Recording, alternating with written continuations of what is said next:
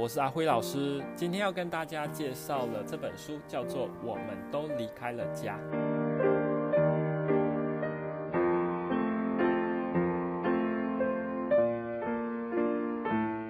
我们今天是第三次，也是最后一次讨论这一本书。那这本书呢，是由韩国的学者金贤美所写的，它是针对新住民、移工还有难民在韩国生活的状况来做了很多的讨论。那我们今天进入到最后一个阶段，就是多元文化的重要性。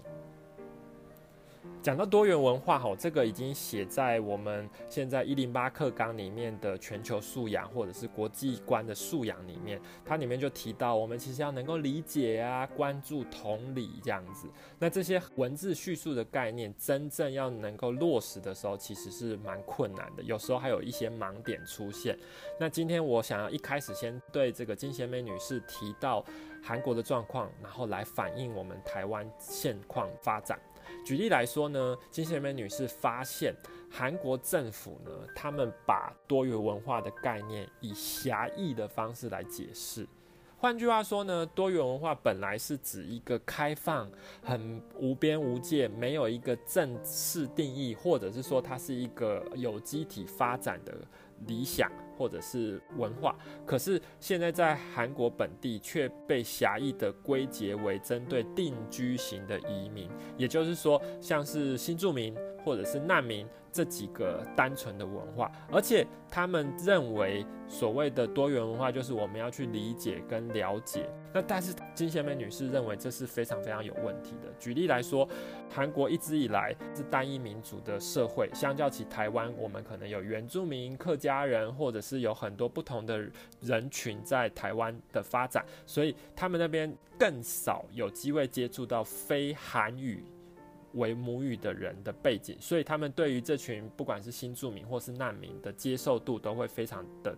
低，因为真的没有接触过，就是生活中是很少有这样子不一样的文化存在着的。他们看日本或欧美又是另外一个不同的想法。第二个呢，是韩国政府几乎完全没有预算来帮助这些多元文化的产生或者是融合。我得说，台湾这点做得还不错。举例来说，几乎西部每个大都市，哈，在以这个台湾移工最主要的族群就是印尼来说，在每一年的开斋节，西部大都市的政府都会编列预算来让这群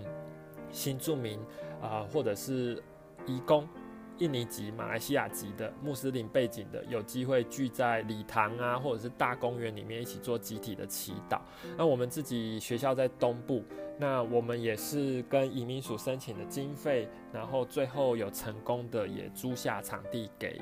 新住民或移工。所以相较起来，我觉得台湾是多多少少有一些预算，但是当然。我们的多元文化的概念还是很狭隘的哦。举例来说，这个书里面直接定义着，我们对于多元文化呢有两种，一个是从底层开始的跨国主义。一个是从上层开始的跨国主义，上层我们可以很理解，就像我们一般的学校或者是公司行号会请白人英语老师来到台湾，然后呢，他们在台湾就算是白领阶级。当然，第一个他们的收入要达到我们政府的规定，他们才可以拿到签证。那但是他们进到台湾之后所受的待遇是跟这群以移工的背景进到台湾是很不一样的。举例来说，在健保或者是其他相关福利之上是很不一样的。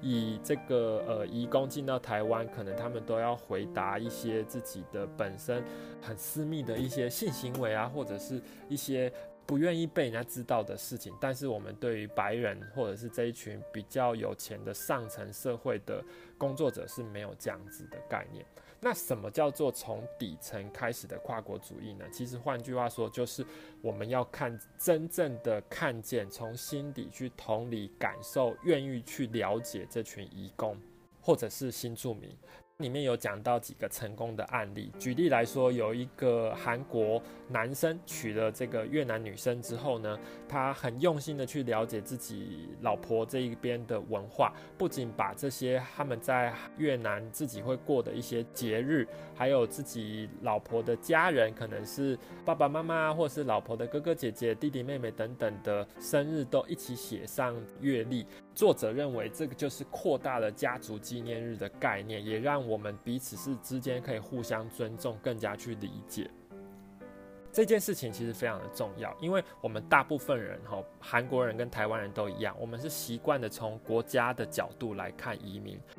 换句话说，就是从资本利害的关系来看待移民，因为他们比较没钱。所以他们就比较没有价值，或他们的文化就比较低劣。作者认为不对的，这应该我们要把它视作我们都是同一个时代的人类，我们对于彼此应该要在文化上面有有好奇，然后甚至去愿意去了解。而且其实我们大家啊，对于多元文化的想法或概念是蛮狭隘的哈，以韩国来说更是如此。他们认为越南人嫁到韩国就是要来吃韩国的食物，所以他们也要去习惯这个泡菜啊，很多重口味的饮食文化。但是他们却没有去承认这些新住民他们本身既有的文化。如果我们要从底层开始的跨国主义，也就是说，韩国本身它的先住民就本来住在这块土地上的人，也要透过。交流的方式，然后能够学习不同的文化，同时之间呢，他也有可能自己的文化就开始出现改变。我觉得台湾这点是做得蛮好的，可能也跟台湾是移民社会，或者是我们真的还蛮爱吃的有关。我们的大街小巷都可以看到各式各样的越南美食，这个也成为台湾的文化之中的一部分。甚至当你去吃越南美食，或者是吃台菜、韩国菜、日本菜。还有很多不同料理的时候，大家其实不会有任何的歧视观感。这个也是有一些从呃东南亚来的 YouTuber，他们曾经在自己的节目上面讨论到，就台湾对于异文化的接受度是很高的。那谈了这么多，我们从新住民、移工，再到难民，再到多元文化的定义，那也许大家会想要询问，我们为什么要帮助或者是了解多元文化呢？书中提到的一个案例，就是在韩国的一个工业城市叫做蔚山。这边本来呢，韩国的工人呢，每天呢要去检视两千个半导体这个小晶片这样子。但是等到移工进来之后呢，韩国人因为认为他们不需要休息太多，所以就要求他们要去做四千个晶片的检核。那长久下来，大家可以猜猜看吼，就是你是韩国老板的话，你会想要用韩国人还是还是这一些来自东南亚或者是其他呃经济较不发展的国家的人呢？答案很明显嘛。那但是也就是前面讲到的这些无证移工，其实是在政府跟企业两个联手。打造出来的，所以我们如果要改变这一切，就所有的人民要能够要求政府去立法，能够关注难民人权或者是移工人权，那这个也就是帮助我们自己不会未来有机会被裁员啊，或者是说我们同样都可以被当作人的对待。那大家也知道吼，这个讲到移民议题的时候有两派说法啦，就是说一方面是移工或难民抢了我们的工作，但这本书指证历历，他认为。事实上是政府真的是没有做好，而且是放任这些事情来发展的。那我想要再念最后两段，来为我们这一本书做了结尾。吼，金献媚女士这样说道：“